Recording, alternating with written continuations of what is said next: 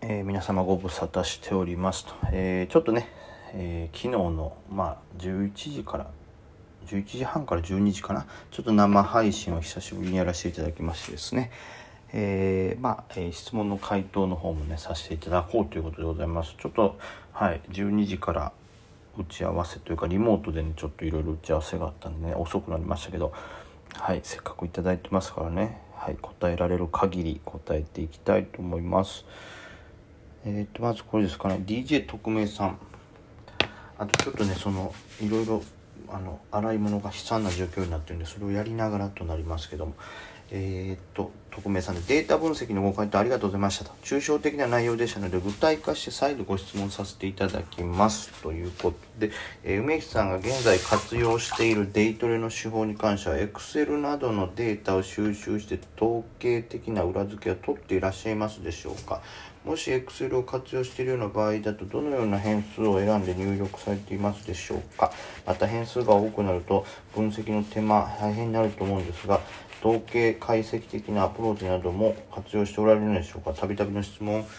恐縮ですがご回答いただけましたら幸いです。ということでですがまずえー、Excel は使ってないですね。僕ほら高卒でしかもほら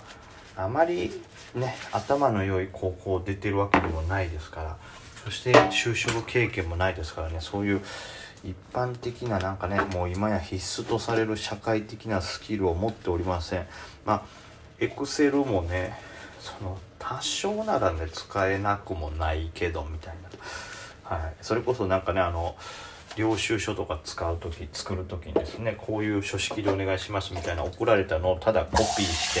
えー使っておるという状態ですから情けない限りですけど。はい。なので Excel とかを使っては、えー、研究というか、はい、統計を取っております。多分それを使えた方がよりあの何て言うんですかね細かい分析ができて精度が上がるかもしれないんですけどもまあ今後もしかしたらそういうことをするかもしれません。その必要とあれば。なんですけど、まあ、今のところ現状で僕の中のこう、えデータ分析などの優先度で考えると Excel にデータをまとめて変数を入れるということになるとまず Excel の勉強から始めることになるので、はい、ちょっと後回しになっております。はい、どうなんでしょうね。そのこれってどういうのを入れるんですかね。例えばなんか何が必要かってとこなんですよね。例えば値幅これぐらい出ましたとか。ん？マジで分からへん何を入れるの？なんかこういう曲線で上がっていったみたいなこととかあるんかな？そのこの銘柄はこういうぐらい上がりやすいみたいな傾向とかも見えるんかな、うん、どうしても今はその辺ざっくりとした、えー、勘と言ったらなんですけど、はい、あんまりデータをそこまで基づいてやってないですねやれるなら多分その方がいいかなと思います。その間違いもないでしょうしより多くのこう何て言うんですか、えー、情報を、はい、うまく捉えられると思うんでなんですけどはいやっておりません。なのでまああの重ねてになりますけど今のところ僕がやってるというと本当にもう自分の主観的なもので買いたいとかまあある程度当然その値幅とかななりある程度その分析のためにデータを書きますけどまあそれがどちらかというと絶対的なものというよりかは、えー、そうですね自分の主観でまとめてたりとか、まあ、軽いデータに過ぎないですね。はいすいませんということでまずそれが一つですね。え？やばいな。お箸がお箸がこれあんまり良くない。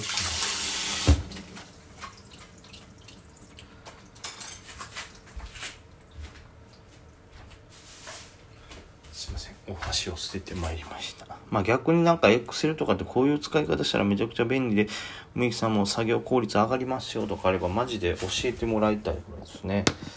すいません。あんまり能力は本当高くないんでございます。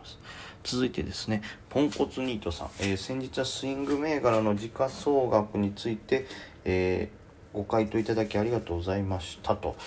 えっ、ー、と、何ですかね。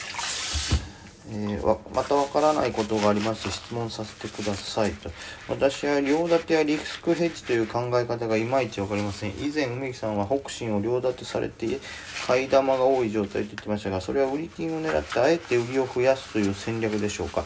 両立てのメリットが他に浮かばず、またによく日経が下がるかもしれないから、えー、リスクヘッジでインバーを買うという話を聞くのですが、それは結果的に利益を下げてしまうことだと思うのですが、いかがでしょうかと。初心者やまた外れな質問でしたらすいません。お答えいただけたら嬉しいです。ということで。じゃあまず順番にいきましょうか、えー、例えば北進の両立てとかに関してはですねえー、まあ基本的にはその売り金の銘柄売り金になるだろうという予測の時にやるんですけど、まあ、これが当然、えー、100%売り金になるぞという予測が立っていてですねそのまたその内容も100%間違いなくいいんだぞとなるとわざわざ両立てにする必要はないですよね。まあ結局のところはその時点じゃはっきりとわからないから両立てにするというのがまず1個ですね。おそらく両あの売り金にはなるとは思うけどもその内容がどの程度かわからないし、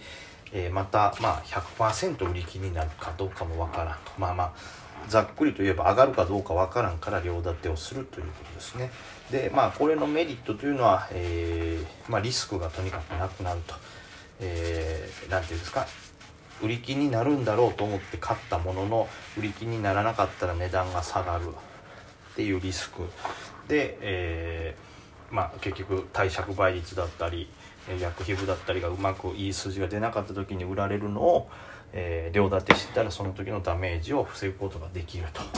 いうのがまメリットなんですけども逆を言えば、えー、うまく売り金が出た時に売り玉を持ってたらその分、えー、まあマイナスを食らうわけですから利益を減らすことになるというのがまず一つね、えーと、疑問であるんだと思いますけどもまあ簡単にまず一言言うと答えを先延ばしできるというのが一番のメリットかなと思います。例えばね言ったら分からんわけですよ。後出しじゃんけんができると考えてもらったらいいのかな。普通に行くとこの時点では、えー、売り切りになるかどうか分かりません。貸借倍率も分かりません。なので両立てで持っていったいわゆるポジションがないような状態ダメージが食らわない少ないような状態で、えー、答えをまず見ることができますよね。あ売り切りになった売り切りにならなかったっていう答えをまず見ることができます。でその答えを見てから行動に移せるというのが両立てのメリットですね。これがまあなぜこれが例えば売り金に何にもならなかったら翌日まあクロス取引というかまあ別に売って買ってやりゃ済む話で終わるんですけどこれがもし売り金になった場合だとするとまあね、売り金ですから当然新しく空売りというのは入れれないわけですよね。はい、なので売り金になった場合新しく空売りは入れれないんですけどもすでに持ってる空売り玉っていうのは当然消えませんから答えを知った後で、えー、値幅を抜くことができると。まあ、よくある具体例で言うと売り金が出ました、えー、そのままえ株価が売り金で貸借倍率も良くて跳ね上がりました。でまあ当然のことながらしばらくそれこそね場合によっては連続で張り付くことがあると思います。でその間当然両玉同じだけ持ってたら利益は一切出ないんですけどもあのある程度以上当然上がった株価っていうのは、まあ、また売りが優勢になって下がっていくわけじゃないですかその時点でまあ買いを利確することができれば、えーそこから株価が元に戻っていくまでの段階で、えー、売り玉の方は利益がどんどん出ていくと。でこれ本来先に売りを確保しておかないと売り金が出てからは売りを入れる空売りを入れることができないんで売り金前に空売りを入れてるからこそ、えー、その後の下げを何て言うんですかね、まあ、プラスに持っていける、まあ、考え方としてはそういうことかなと。まあ、ただあれですよそのどっちかというと売り金でバッと上がっていく状態に関しては空売りは損失になっていきますからそれをどちらかというと買い玉でその損失を相殺しておいてその損失空売りの損失をだんだん値段が戻るとともに減らしていくと。で結果的に買い玉の利益が残るというのが、まあ、両立ての戦い方なんですけど。まあね売り金出るかどうかの戦いになると、まあ、確率が高かったとしても少々ギャンブルになるところが、えー、両立てをして持ち越すとまたそれはそれでねこれが天井だってうまく見極めたところで買いを利確しないと、えー、そこからさらに値段上がられてしまうと焼かれることになるんですけどもまあ売り金かどうかの答えを見た後にチャートのテクニカルだけで勝負できるようになるというのがそのメリットかなと思います。はい、でもう一つですね、え日経が下がるかもしれないからリスクヘッジでインバということですけど、まあ、これも、えーと、とどういうポジションを持つかということによるんですよね。まあ、極端な話、えー、上がるかもしれない日経が上がったらこの銘柄も同じだけ上がる。日経が下がったら同じだけこの銘柄も下がるっていうんであれば、えリスクヘッジをしたところであんまり意味はないというか結局答えを先延ばしするっていうだけでしかないんですけども例えば、えー、まあ、僕だったらよくやるんですけど小型進行形を持っていながら、え日経のヘッジを入れるっていうようなことをすると基本的に日経が、まあ、ある程度以上下がると新興株っていうのも下がってしまうんでそういう時のヘッジにはなるけどただ少々下げたぐらいだと新興株全然関係なく元気ってこともあるんでめちゃくちゃ大幅に下がった時は、えー、日経の、え売りとかでダメージを軽減しつつ、えー、小型をしのぐという考え方もありますしちょっとしか下がらなかった時は、まあ、日経は日経でえー、ちょっと稼げて空売りで。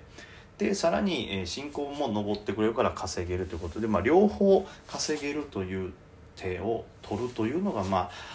あうんどっちかというとヘッジのまあうまみかなと思います。あとまあ先物で入ってるとですね夜間もその調整できるというので後出しができます。